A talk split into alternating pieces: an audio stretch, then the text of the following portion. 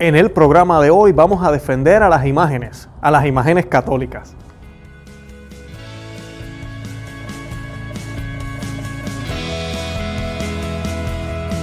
Bienvenidos a Conoce, Ama y Vive tu Fe. Este es el programa donde compartimos el Evangelio y profundizamos en las bellezas y riquezas de nuestra fe católica. Les habla su amigo y hermano Luis Román y quisiera recordarles que no podemos amar lo que no conocemos y que solo vivimos lo que amamos. Hoy vamos a estar hablando de las imágenes, vamos a defender las imágenes. Como ustedes saben, hace eh, ya unos meses, eh, se podría decir, pues tuvimos el sínodo en, en, el Vaticano, ¿verdad?, de la Amazonía, donde se hubieron controversias por unas imágenes, ¿verdad? Y este tema de las imágenes, pues comenzó a ser popular de nuevo. Eh, hemos visto cómo protestantes y evangélicos se están aprovechando para decir que los católicos lo que hacemos es eso, idolatría. Y hemos visto también muchos católicos confundidos con lo que es la idolatría, con lo que es la adoración, la veneración, cuál es la teología de las imágenes. O sea que hoy vamos a estar hablando de eso, de defender la teología o la manera en que los católicos veneramos las imágenes y, qué, y por qué son importantes y cómo esto, las imágenes, y aquí estoy incluyendo estatuas, pero también estoy incluyendo las pinturas, todo lo que eh, refleja una imagen, ¿verdad? Eh, ha sido parte del cristianismo desde el principio, de los católicos desde el principio. Y hay, una, hay un santo muy importante que se celebra el 4 de diciembre. Y, el nombre de este santo es San Juan Damasceno. Y este santo fue, se hizo muy famoso porque fue defensor de las imágenes. Y este santo decía, lo, lo que es en un libro para los que saben leer es una imagen para los que no leen. Lo que es lo que se enseña con palabras al oído, lo enseña una imagen a los ojos. Las imágenes son el catecismo de los que no leen. Y me parece muy bonita esta línea. Sí, en esa época había muchas personas que no podían leer. Y hoy en día pues se podrá decir que la gran mayoría de las personas pueden leer. Eso no significa que las imágenes muchas veces, una pintura, una estatua, el reflejo o, el arte de una de las, eh, de las acciones de nuestro Señor Jesucristo o del Via Crucis, pueden hablar más que mil palabras muchas veces. Y cuando vemos estas imágenes, inclusive en una película, es una forma de presentar una imagen de algo que realmente no se pudo ¿verdad? grabar, no se pudo tener, pero se está presentando una imagen a través de un actor, a través de, de unos, eh, de unos efectos que se utilizan en la obra cinematográfica. Exactamente lo mismo ¿verdad? Vemos y, sentimos, habla más que mil palabras si se hace bien y si se hace con el verdadero sentido. Ahora, las imágenes, volviendo al tema de las imágenes, las imágenes como tal, las que tenemos los católicos en nuestros hogares, hogares las que tenemos en las iglesias, no son realmente portadores de ningún espíritu o son causa de ninguna acción o de ninguna bendición que recibamos nosotros. Nada de lo que podemos tener nosotros aquí exterior que sea hecho con las manos del hombre pueden eh, guardar o pueden controlar o pueden manipular las gracias de Dios. Ahora, así como Dios nos dio las manos para crear muchísimas cosas, la mayoría para nuestro beneficio, así el ser humano también ha expresado su amor hacia otras cosas, incluyendo falsos dioses, a través de imágenes. La diferencia está en que los paganos creen que el Dios vive en esa imagen y los católicos no creemos que la imagen es Dios mismo. Ahora, también hay una diferencia muy grande que la iglesia siempre ha expresado y es que aunque yo no crea que en una imagen está Dios, yo no puedo venerar esa imagen como si fuera algo que va dirigido a Dios. Y hay cosas que se hacen solo para Dios.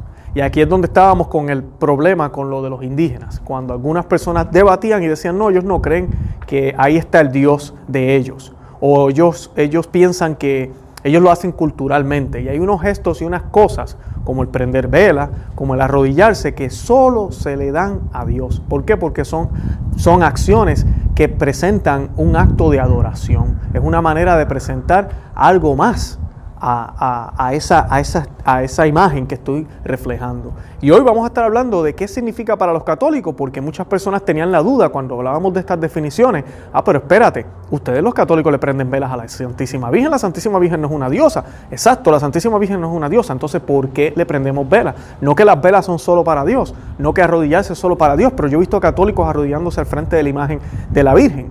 Pues de eso vamos a estar hablando hoy para que podamos entender el verdadero sentido de esto. Y para eso yo quisiera hablarles un poco de, lo que dice el catecismo de la Iglesia Católica. Y dice lo siguiente, si nos vamos al numeral 21-29, dice, el mandamiento divino implicaba la provisión de toda representación de Dios por mano del hombre. El Deuteronomio lo explica así, puesto que no visteis figura alguna el día en que el Señor os habló en el Horeb, de en el, medio, del fuego, no vayáis a prevaricar y os hagáis alguna escultura de cualquier representación que sea. Deuteronomios 4, 15, 16. Quien se revela a Israel es el Dios absolutamente trascendente. Él lo es todo, pero al mismo tiempo está por encima de todas sus obras. ¿Okay? Es la fuente de toda belleza creada. Sabiduría 13.3. El numeral 21.30 dice, sin embargo, ya en el Antiguo Testamento Dios ordenó o permitió la institución de imágenes que conducirían simbólicamente a la salvación por el verbo encarnado.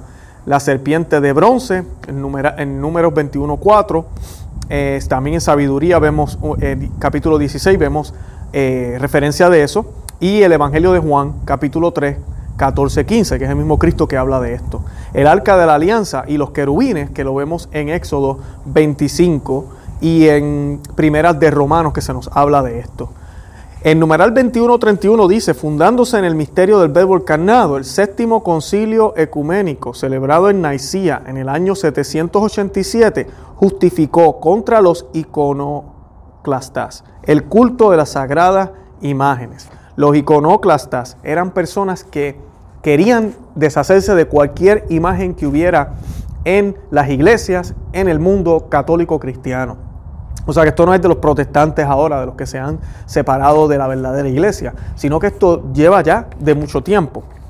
Y la iglesia, ¿verdad? Decía, las de Cristo, ¿verdad? Las imágenes de Cristo, pero también a las, sobre las imágenes eh, de la Madre de Dios, de los ángeles y de todos los santos. El Hijo de Dios, al encarnarse, inauguró una nueva economía de las imágenes. Y más adelante el catecismo nos habla de esto. Pero es bien importante tener en cuenta que, como decía ahorita, al principio de los numerales 21, 29 y 21, 30, la Biblia no nos enseña una imagen per se de Jesucristo o de Dios. Realmente no tenía una imagen.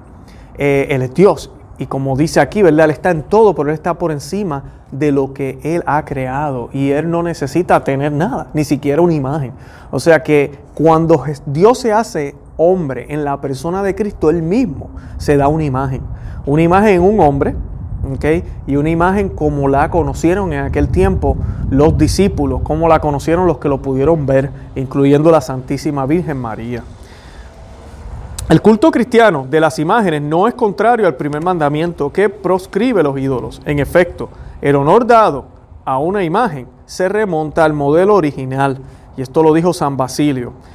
El que venera una imagen venera al que en ella está representado. Concilio de Nicea y Concilio de Trento también. Y también lo vuelve a rectificar el Concilio Vaticano II. El honor tributado a las imágenes sagradas es una veneración respetuosa, no una adoración que solo corresponde a Dios. El culto de la religión no se dirige a las imágenes en sí mismas como realidades, sino que las mira bajo su aspecto propio de imágenes, que nos conducen al Dios encarnado.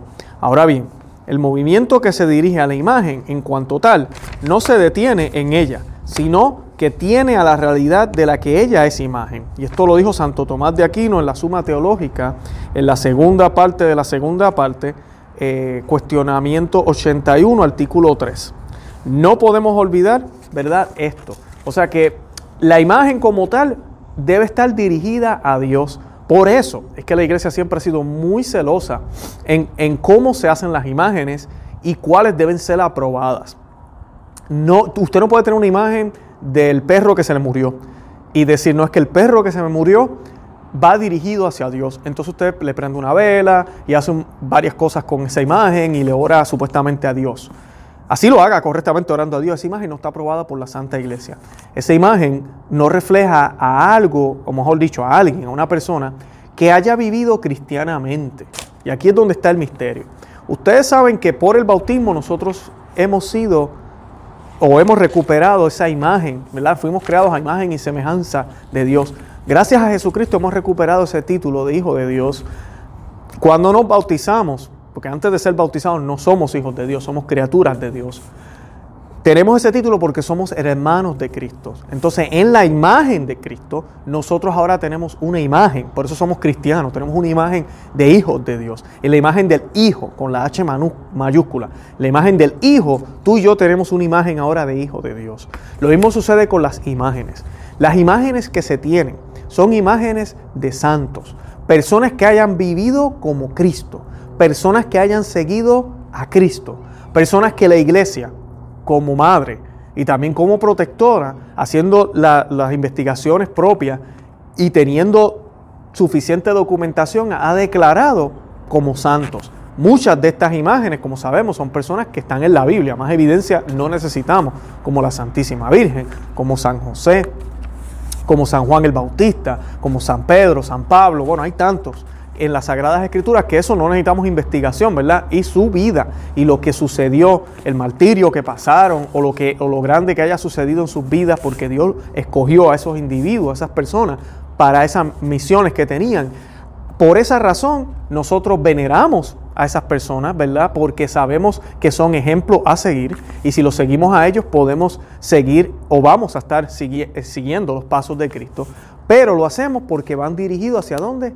Hacia Dios, porque Dios es el único que merece pleitesía y Dios es el fin. Jesucristo es el fin, no es el santo. Jesucristo es el fin. ¿Qué pasa? Muchas personas critican y dicen, pero déjense de cosas, olvídense de los santos y vayan directo a Jesucristo. Y los católicos hacemos eso también. Claro que lo hacemos. Pero tenemos múltiples y múltiples de ejemplos, múltiples y múltiples héroes que lo han hecho tan y tan bien que por qué yo no voy a mirar y observar qué hicieron esas personas. Y saben lo bonito de esto es que todo santo, lo que haya hecho, no fue obra de ellos, sino que fue obra de Dios. O sea que al yo mirar las grandezas o las cosas inusuales que hicieron esos santos, realmente yo no estoy mirando al hombre como tal, estoy mirando la gracia de Dios revelada, establecida en ellos, porque ellos se permitieron utilizar como instrumentos. Es lo mismo que pasa en el deporte.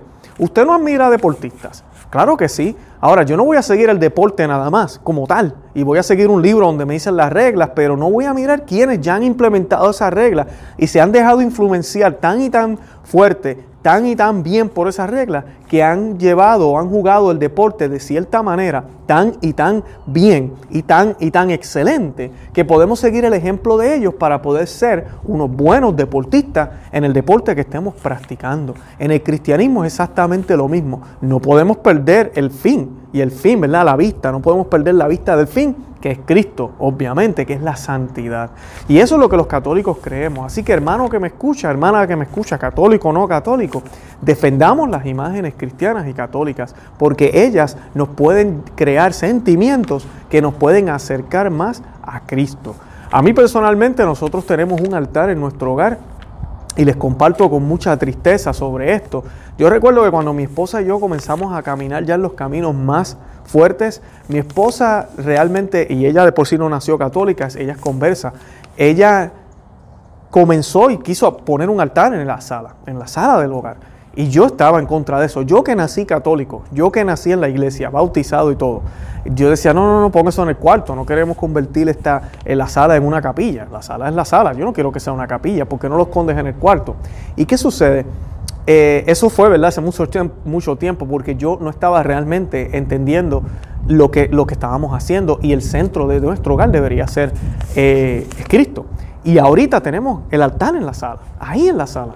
Y sí, no todas las paredes están llenas de imágenes, no, tampoco es una capilla, pero tenemos esa pared dedicada a Cristo, dedicada a los santos, dedicada al cielo, dedicada a la santidad, dedicada a lo, para lo que nacimos. Y ahí está, cualquier persona que entra a nuestra casa ve las imágenes y sabe que somos católicos, es obvio, están ahí.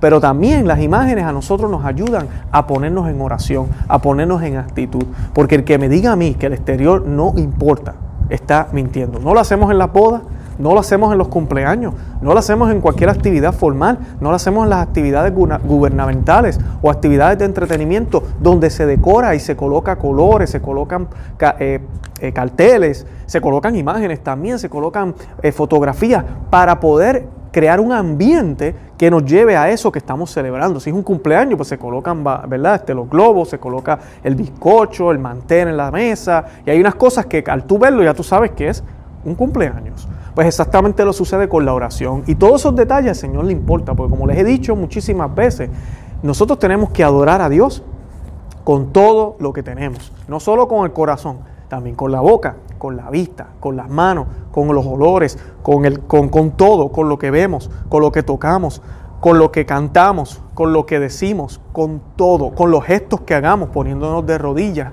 juntando las manos al momento de orar. Con todo eso nosotros adoramos al Señor.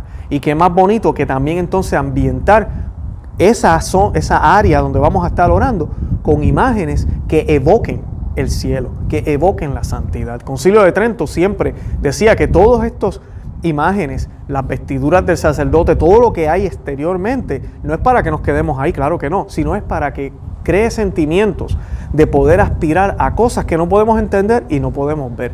Y sí, nosotros no creemos que en las imágenes está Dios, para nada. Nosotros no creemos que las imágenes tienen ningún poder, para nada. Se rompió una imagen, ay Dios mío, se me rompió Dios. No, no, no vamos a decir algo así mira, vamos y compramos otra. Y con mucha delicadeza debemos deshacernos de esos pedazos que se rompieron, que lo recomendable que siempre he escuchado es que se coloque, ¿verdad? Se entierren en un lugar para que la tierra misma se encargue de eso, no las vamos a botar como si fuera cualquier cosa. Deben tener mucho respeto, además de que muchas de estas imágenes puede ser que estén bendecidas, ¿verdad? O sea que son objetos en un sentido también sagrado. Así que debemos que tener mucho cuidado cómo las manejamos. Un eh, exhortamiento que quisiera hacer en el día de hoy es el siguiente.